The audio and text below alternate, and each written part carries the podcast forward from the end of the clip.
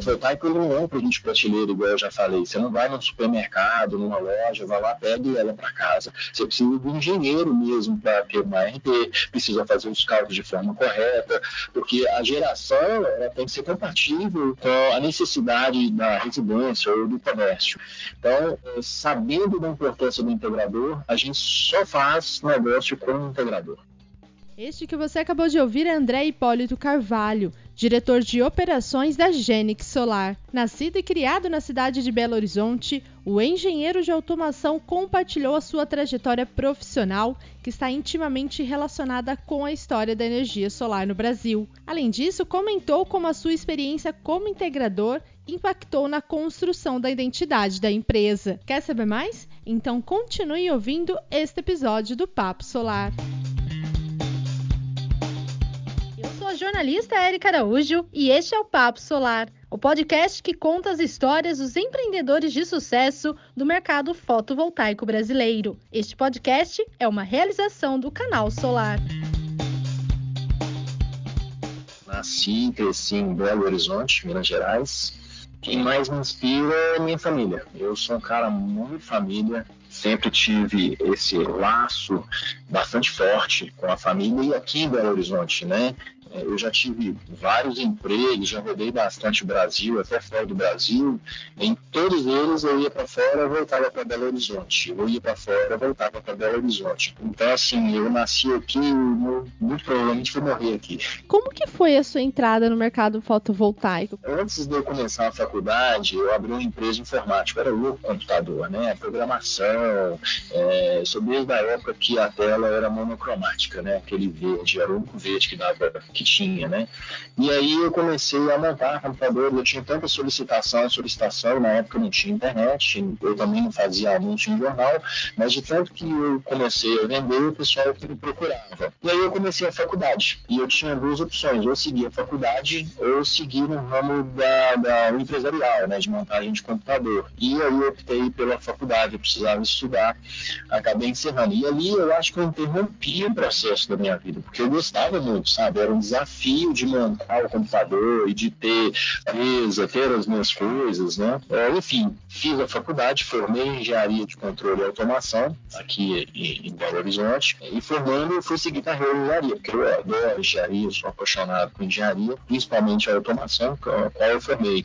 E aí eu passei pela Petrobras com a automação, pela Siemens com a automação e também gerência de projeto, até que eu vi que como eu parei na gerência de projeto, gerência de projeto tem muito a ver com empreendedorismo, né? E aí me veio aquela coisa lá de trás da informática. E o mercado estava começando a ficar muito ruim, que era no setor é, de mineração e siderurgia. E eu olhava para fora e falava, gente, a vida está acontecendo lá fora e eu estou aqui. E resolvi sair. Pessoal, eu vou procurar minha vida. Pesquisando, fiquei sabendo da feira de Cantão, na China, que é uma feira que tem de tudo. E realmente tem de tudo, porque eu fui nessa feira. Se quiser um copo, você acha lá. Se você quiser é, roupa, você acha lá. Se quiser máquina industrial, você acha lá. É, e antes de ir, eu liguei para um amigo meu, Luiz Monteiro. É, ele falou assim: André, se for lá, é, não deixe de olhar a energia fotovoltaica. Isso aí é a bela da vez no Brasil. Isso foi é, em 2011, é, meados para final de 2011. E aí eu fui. Fiquei conhecendo lá o fotovoltaico, já adorei ver aquela necessidade do empreendedorismo e mergulhei de cabeça. Antes da 482 eu já estava com a empresa montada, a Genix Solar já existiu, em novembro de 2011, é, voltada exclusivamente para fotovoltaico. Olha só que trajetória, né? Saiu de um setor, viu a oportunidade, é um empreendedor nato, viu a oportunidade e se jogou e hoje está à frente da Genix. E André, eu sei que em 2012 você até mesmo comentou, a, a empresa Genix Solar ela foi formada antes da Resolução 482, que cria ali o um marco regulatório para toda a energia solar no Brasil. E você então participou de um dos primeiros sistemas fotovoltaicos no Brasil. Conta pra gente como que foi essa experiência desta instalação. Era muito difícil naquela época, porque ninguém acreditava, e como eu comecei antes do marco regulatório, não tinha como me conectar na rede, né? Logo depois do marco, aí eu comecei a fazer os meus contatos de novo. É, eu mesmo fiz a minha primeira importação com uma marca que eu nem sei se existe hoje, porque eu já perdi contato. E aí começaram as buscas, né, no, no mercado. Como a energia na época era barata, bem mais barata do que é hoje, eu lembro que eu pagava o VAT pico era 87 centavos de dólar, bem diferente do que é hoje. Então ficava muito, muito difícil. Até que eu consegui uma parceria isso foi mais ou menos 2013, eu acredito, e apareceu uma necessidade numa cobertura no Santo Agostinho, bairro aqui de Belo Horizonte, onde foi feita a primeira instalação. Um desafio total, né?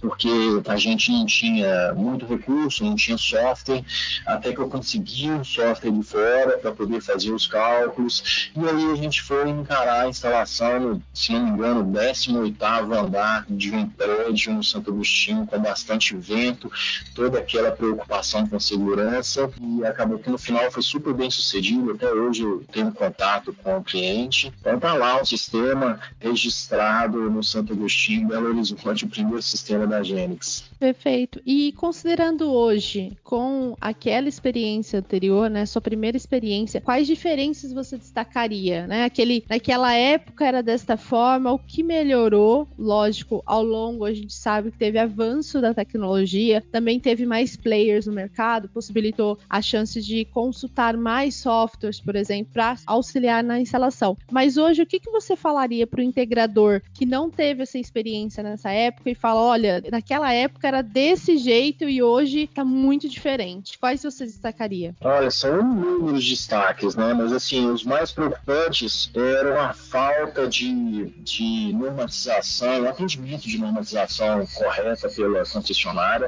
Então existia naquela época a chave seccionadora seccionadora. Aquela chave seccionadora, se não me engano, custava mil reais uma chave que não tinha o menor sentido ser utilizado em, em um sistema fotovoltaico. É, ela ficava do lado de fora do empreendimento que se a CEMIG quisesse desligar para fazer uma manutenção, ela ia lá desligar, sendo que não precisa, né? O próprio inversor já faz esse processo quando desliga a rede. As tratativas com a concessionária eram morosas também. Hoje é um sistema, a CEMIG ela lidera, eu acredito, entre as concessionárias nacionais é, em aprovações, velocidade. É bem mais fácil hoje a parte burocrática de ter uma aprovação de um sistema pela concessionária do que era antigamente. Então, antigamente você tinha que ir lá na CIMIG, tinha que ficar ligando, era mais complexo, né? É, a mão de obra também era mais difícil, você não tinha mão de obra naquela época, ninguém conhecia o que era fotovoltaico, eram poucas pessoas. Os softwares também eram muito difíceis, né? Eu tinha um que, com muito custo, eu consegui desenvolver é, é, junto com o fabricante desse software, traduzir o software,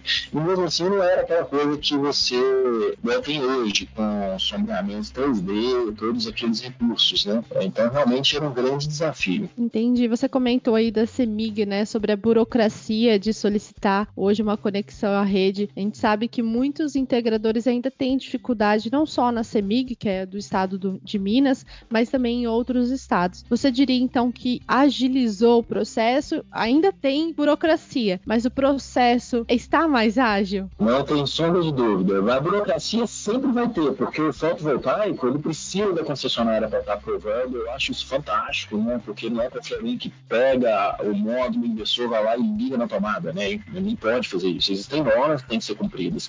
E para isso existe um órgão que, que verifica, né? A concessionária vai lá e verifica se a instalação foi feita correta. Eu acho isso correto, né? É bom para o setor. Naquela época também era assim, mas era mais difícil, tinha que pegar formulário, imprimir, preencher, era, era bem mais difícil do que é hoje. Pode acreditar que melhorou muito, né? É, só lembrando também que naquela época a gente fazia instalação, que não é o, o que a gente faz hoje, né? É, então, é, eu também saí, então hoje eu já não sei mais exatamente como está, mas eu acompanho o mercado, eu sinto a dores aí dos instaladores, né? É, realmente dá para ver nos grupos de WhatsApp, Telegram, o pessoal falando, comentando sobre essa burocracia. Você comentou, né? A Genix começou como uma empresa de instalação e hoje ela é uma das maiores distribuidoras de equipamentos fotovoltaicos no Brasil, que neste ano está completando 10 anos. Eu queria que você contasse para a gente qual que é o modelo de negócio atual da empresa e como tem sido a sua atuação no mercado solar. A gente está completando 10 anos de atividade no setor fotovoltaico. É, sou muito agradecido a várias pessoas que me ajudaram todos esses anos. Hoje o modelo energia bem diferente do que era antigamente. Antigamente eu subia no telhado para fazer instalação, cheguei a fazer uma, cheguei a fazer na época uma van que era um restaurante japonês ambulante, né? Então tinha placa fotovoltaica no telhado da van, no teto da van, baterias que alimentavam geladeira, freezer, televisão, som, e o cara saía vendendo comida japonesa aqui em Belo Horizonte, né? É, hoje a gente só vende o equipamento para quem é o integrador. Então a gente certifica que quem está cadastrado na nossa plataforma é o integrador. Para ter acesso tem que ser o integrador, não, o cliente final não tem acesso. Claro, se o cliente final bater na minha porta, eu vou ter o maior prazer em explicar tudo sobre fotovoltaico, mas a gente pede para buscar um integrador de, né, da, da preferência dele para poder fazer as, as, devidas instalações, cálculos e tudo mais. A Genix entende, por eu ter passado por isso e ter sentido na pele, a importância de ter um integrador né, para o mercado. O fotovoltaico não é um produto prateleira, igual eu já falei. Você não vai num supermercado, numa loja, vai lá, pega ela para casa. Você precisa de um engenheiro mesmo para ter uma RT, precisa fazer os cálculos de forma correta, porque a geração ela tem que ser compatível com a necessidade da residência ou do comércio.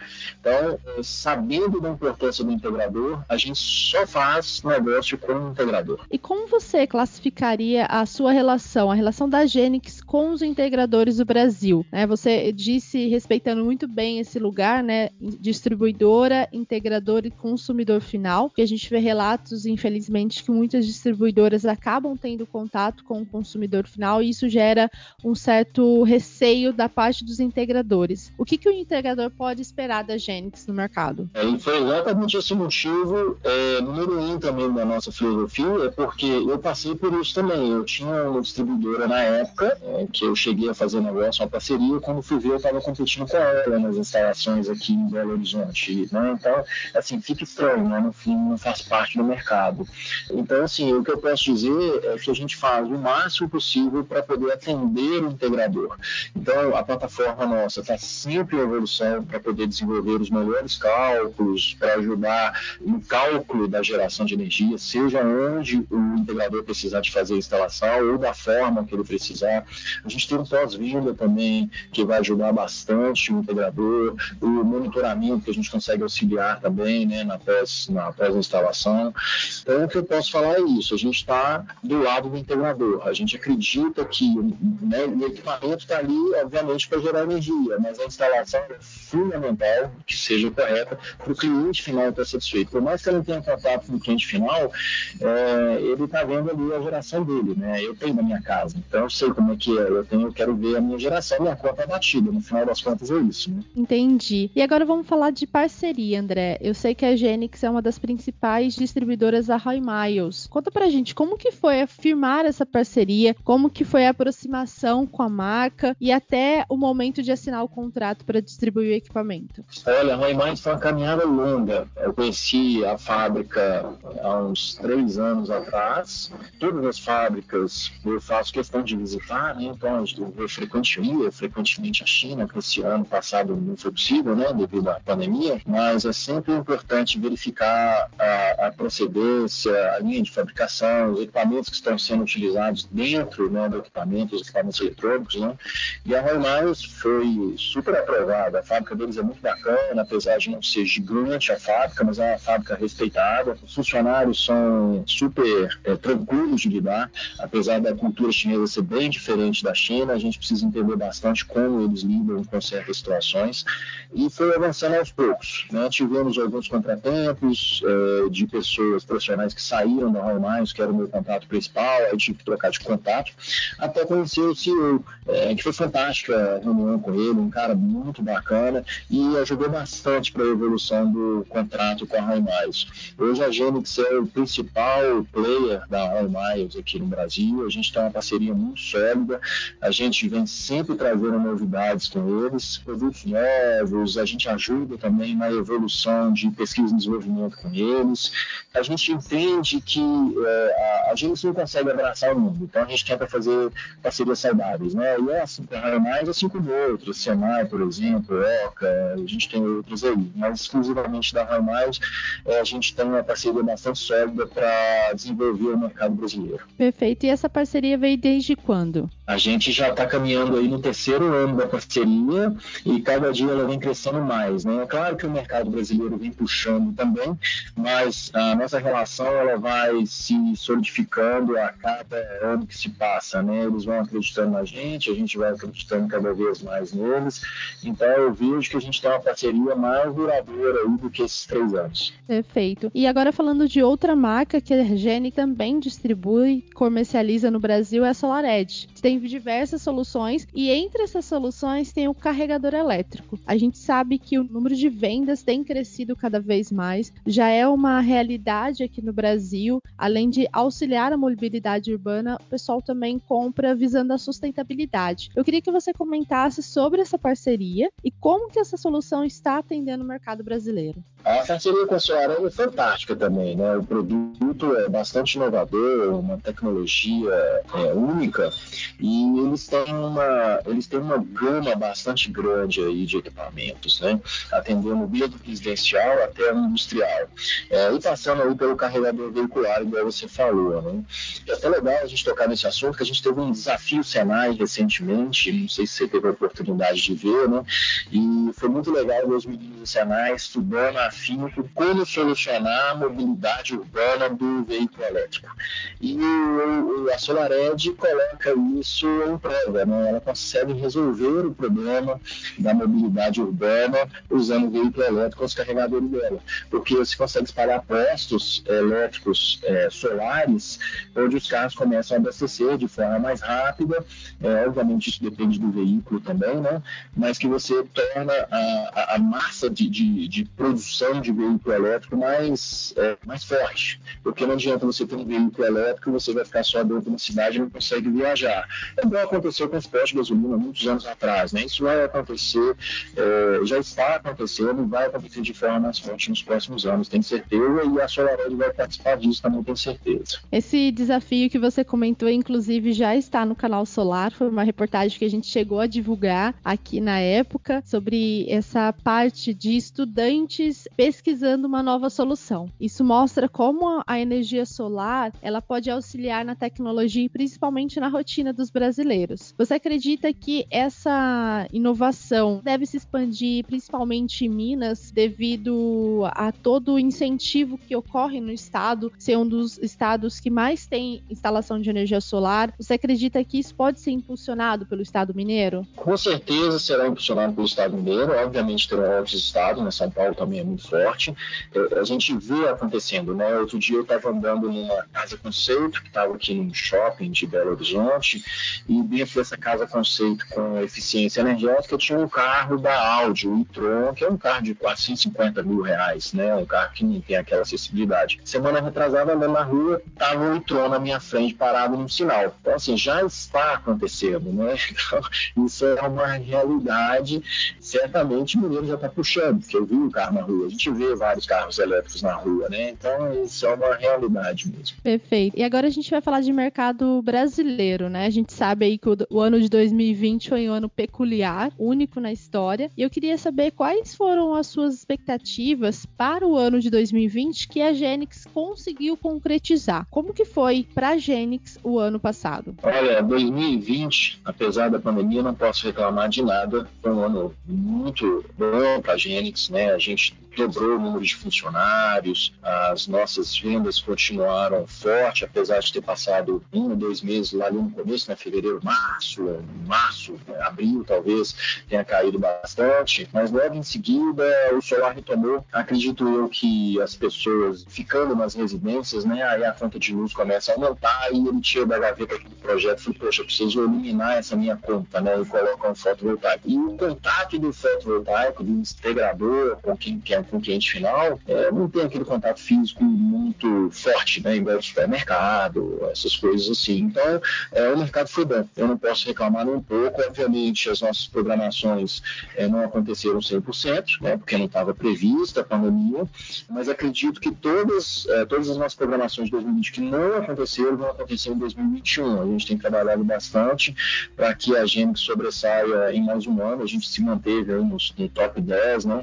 É, no ano passado de distribuidores pelo, pela pesquisa da Greener.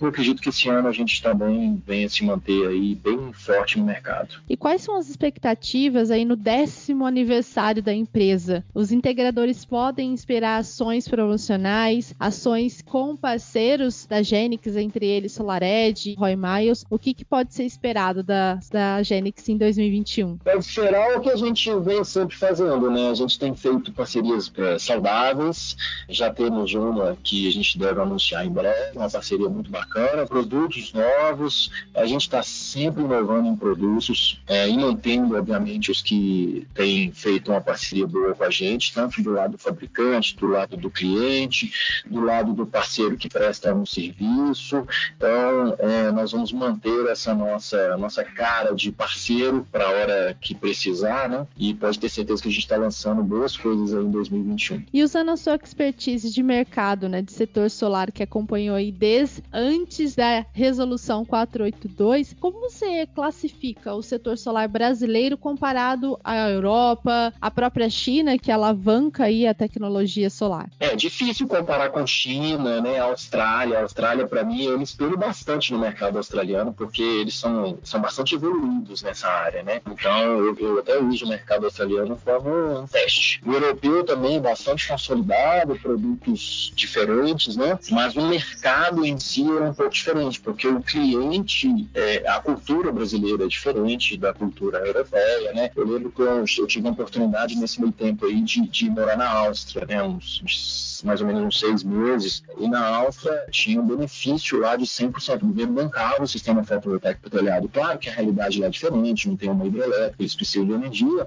mas a cultura é diferente. É esse que era o ponto, né, que eu acho. Então eu tento me espelhar bastante no, mercado internacional. Agora, Brasil é visto com muito bons olhos lá fora, principalmente no mercado chinês, do fabricante, né? A China, uma hora para outra, começa a abrir projetos gigantescos que acabam escoando toda a linha de produção lá para eles, né? E a gente às vezes fica um pouco sem, né? Fica faltando um pouco de produto, mas eu tenho certeza que o Brasil é muito bem visto esse ano e vai ser, vai ter um investimento grande aqui, principalmente produtos e também inovação de produtos fotovoltaicos. E André, você comentou aí sobre a falta de produtos. A gente tem sentido um dos reflexos da pandemia da Covid-19 foi justamente a falta de insumos, a falta de matéria-prima para construir os produtos. Como que você tem observado essa movimentação e como que a Genix tem atuado? Que a gente sabe que diversos atrasos vêm ocorrendo na entrega do fornecedor lá de fora, da China, da Europa, aqui para o Brasil e, consequentemente, isso é repassado ao integrador e ao consumidor final. Como que a Genix tem se portado nesse sentido? Devido à nossa parceria com os fabricantes, a gente tem costurado, tem tentado resolver essa questão lá para deixar ter uma certa prioridade, né? Então, assim, a Oi Mais tem sido super parceira, tem dado todo o apoio que a gente precisa. A Sonova também, não posso deixar de mencionar, também super parceiros com a gente. É, outros fabricantes também, né, que, que, que têm tentado agendar com a Genix as entregas para a gente ter um controle maior do que está chegando. Obviamente, às vezes nem eles também conseguem controle. Eles não conseguem, por exemplo, vidro, um frame, uma célula específica para poder ter aquele produto fabricado entregue para a gente no, na programação que a gente é, fornece. É, mas a gente tenta achar soluções, ou com outro fabricante, ou com outro modelo de equipamento. Então, para a gente não poder ficar sem. Mas, infelizmente, esse, esse problema aí a gente passa por hoje em dia e eu acho que a gente deve passar ainda para outros parecidos, né? A gente está passando hoje do container, né? Parece que ficou tanto, tanto container estocado na Europa e nos Estados Unidos devido à Covid que agora está faltando container na China para sair produto, está tendo uma saída boa de vários produtos lá e aí acaba ficando caro o transporte. E faz parte do dia a dia do empresário, não tem jeito, nós temos que tentar contornar essas situações. Verdade isso já tem sido relatado por diversos distribuidores de sistema fotovoltaico. Esse peso financeiro que os containers está trazendo para as empresas. E você falou aí, todo empresário ele tem que saber lidar com essa situação. Você é um empreendedor, um empreendedor nato, se lançou na energia solar fotovoltaica, começou como um integrador e hoje é um distribuidor importante do mercado, que ajuda todo esse avanço da energia solar no Brasil. Qual que é o seu conselho para quem pensa em empreender? Seja na parte de integrador, de vendedor? Qual é o conselho que você dá? Eu descobri empreendedor lá naquela empresa de informática que eu tinha, né? Eu era novo, muito inexperiente, mas assim, eu, eu era muito técnico. Né? Eu gostava mais do computador do que empreender. E fui descobrir empreendedorismo mesmo no curso do Sebrae, que aí chama Empretec. Recomendo para todos, é muito bacana. Ele é um curso que você se descobre empresário ou não. E hoje eu só tenho a agradecer porque realmente eu fui aprender, aprender empreendedorismo meus sócios. Né? O Lucas, o Freitas e o Círios são pessoas extremamente experientes com empresas. Eu fui aprender muito com eles. Claro, é, gosto, sempre estou atuando aí de empresário. O conselho mesmo é a pessoa se descobrir, né? ela, ela se aprofundar e arriscar. As coisas a gente tem que arriscar. Claro, tem que controlar o risco, né? não pode arriscar tudo, mas faz parte do empreendedorismo o risco. Legal. E eu queria que você compartilhasse aqui com a gente um case, alguma instalação, alguma operação da Genix que você participou, que foi de grande experiência, que tornou o profissional que você é hoje. Olha, eu acho que o mais desafiador para mim foi a van que eu citei no início da entrevista. Era para mim foi um super desafio, porque teve bateria, teve inúmeras cargas, e eu não tinha feito nenhum sistema off-grid naquela época, e esse era um off-grid que era um restaurante, então é uma responsabilidade muito grande. Meu cliente reformou a van inteira, gastou uma grana boa, então se tinha que funcionar, né? Tive auxílio de, de um profissional muito forte aí no mercado, mas ele também não mexia com a bateria, mas ele era um eletricista, né? Bastante experiente, então ele me ajudou bastante. Eu sempre recorro aos universitários, né? Então quando eu preciso de ajuda, eu não tenho vergonha de pedir. E como que foi esse, essa instalação, o processo, né? Você falou é um sistema off-grid, bateria, armazenamento, que naquela época, não sei qual ano que foi. Eu acho que foi lá em 2013 também, essa, essa van. Ele foi difícil porque até os equipamentos eram, eram difíceis, né? O próprio fabricante do inversor acabou me ajudando a fazer algumas contas também. E a expectativa, né? Você tinha que ter expectativa não só do funcionamento, mas também da estética. Eu não podia estragar a van do meu cliente, né? E foi fantástico quando teve o evento de lançamento, teve um evento grande. É, ele tinha a opção de usar a bateria e usar também a, a tomada, né? Se precisar, porque às vezes o dia está muito ruim, as placas não davam, não era suficiente para rodar e a van não podia parar. Foi um projeto fantástico. E isso que me atraía mais ainda para o fotovoltaico. Você vê a mobilidade, né? Você, poxa, o fotovoltaico acontece em qualquer lugar. Esses dias eu recebi uma foto de um, eu não sei qual a nacionalidade, mas assim, pelos vestimentos, parecia um paquistanês. Ele tinha um chapéuzinho assim, fotovoltaico, saiu um fiozinho para um equipamento, que certamente devia ser um controlador, e dele saía para um celular. Então, assim, o cara tinha vida no sol, ele levava para onde quisesse o celular que ia ter bateria, né? tinha outra foto fantástica que eu recebi também do meu sócio, que naquela época lá do problema da Síria, naquela guerra, tinha um cara saindo correndo com um módulo fotovoltaico nas costas, assim, correndo, ou seja, ele estava ele tava dando valor para aquilo, não era água, não era comida, era um módulo fotovoltaico. Fantástica, isso me marca, eu acho isso fantástico. Realmente a energia solar, ela tem ganhado o coração de muitas pessoas. E você comentou aí do armazenamento de energia, como que você avalia esse segmento no Brasil? Você acha que o país ele tem potencial? Qualquer país tem potencial para armazenamento de energia. Quando você está na grande cidade, né, são poucas quedas de energia. Agora, por exemplo, eu estou aqui no interior, né, eu vim aqui por causa da pandemia, tô, é, e eu sinto necessidade de energia, porque aqui acaba a luz uma vez por mês, pelo menos. E quando acaba, eu posso ficar meio dia, posso ficar 10 minutos, você não sabe. E eu preciso de internet para trabalhar. Então, eu, eu, tenho certeza que esse mercado é, tem bastante necessidade. É, existem focos é, geográficos no Brasil para esse tipo de produto e a bateria vai baratear a cada tempo que se passa, principalmente com a chegada dos veículos elétricos também, né? Então, daqui a cinco anos, quando a bateria do veículo elétrico é viciada, ela não vai ser descartável, ela vai ser usada para off-grid e ela vai ser perfeitamente utilizada. Então, esse mercado, ele já começou, aliás, começou com ele, né? Antes da 482, que só poderia ter sido por bateria, mas que os preços vão chegando num patamar que começa a ficar bastante viável. Eu acho que hoje já é uma realidade para muitos e vai ser ainda para qualquer lugar do Brasil em alguns anos. Perfeito. Bom, André, gostei muito do nosso papo aqui, você contando a história, a sua história está relacionada com a história da energia solar no Brasil, né? Porque você começou antes da resolução 482, que inclusive está sendo muito discutida no mercado fotovoltaico. Eu queria ouvir sua opinião como especialista atuante no setor, como que deve é, ser resolvida, sanada essa situação da 482? O que, que você acredita? Prazer é todo meu contar uma história eu tenho um prazer tremendo aqui de, de falar de fotovoltaica, eu adoro.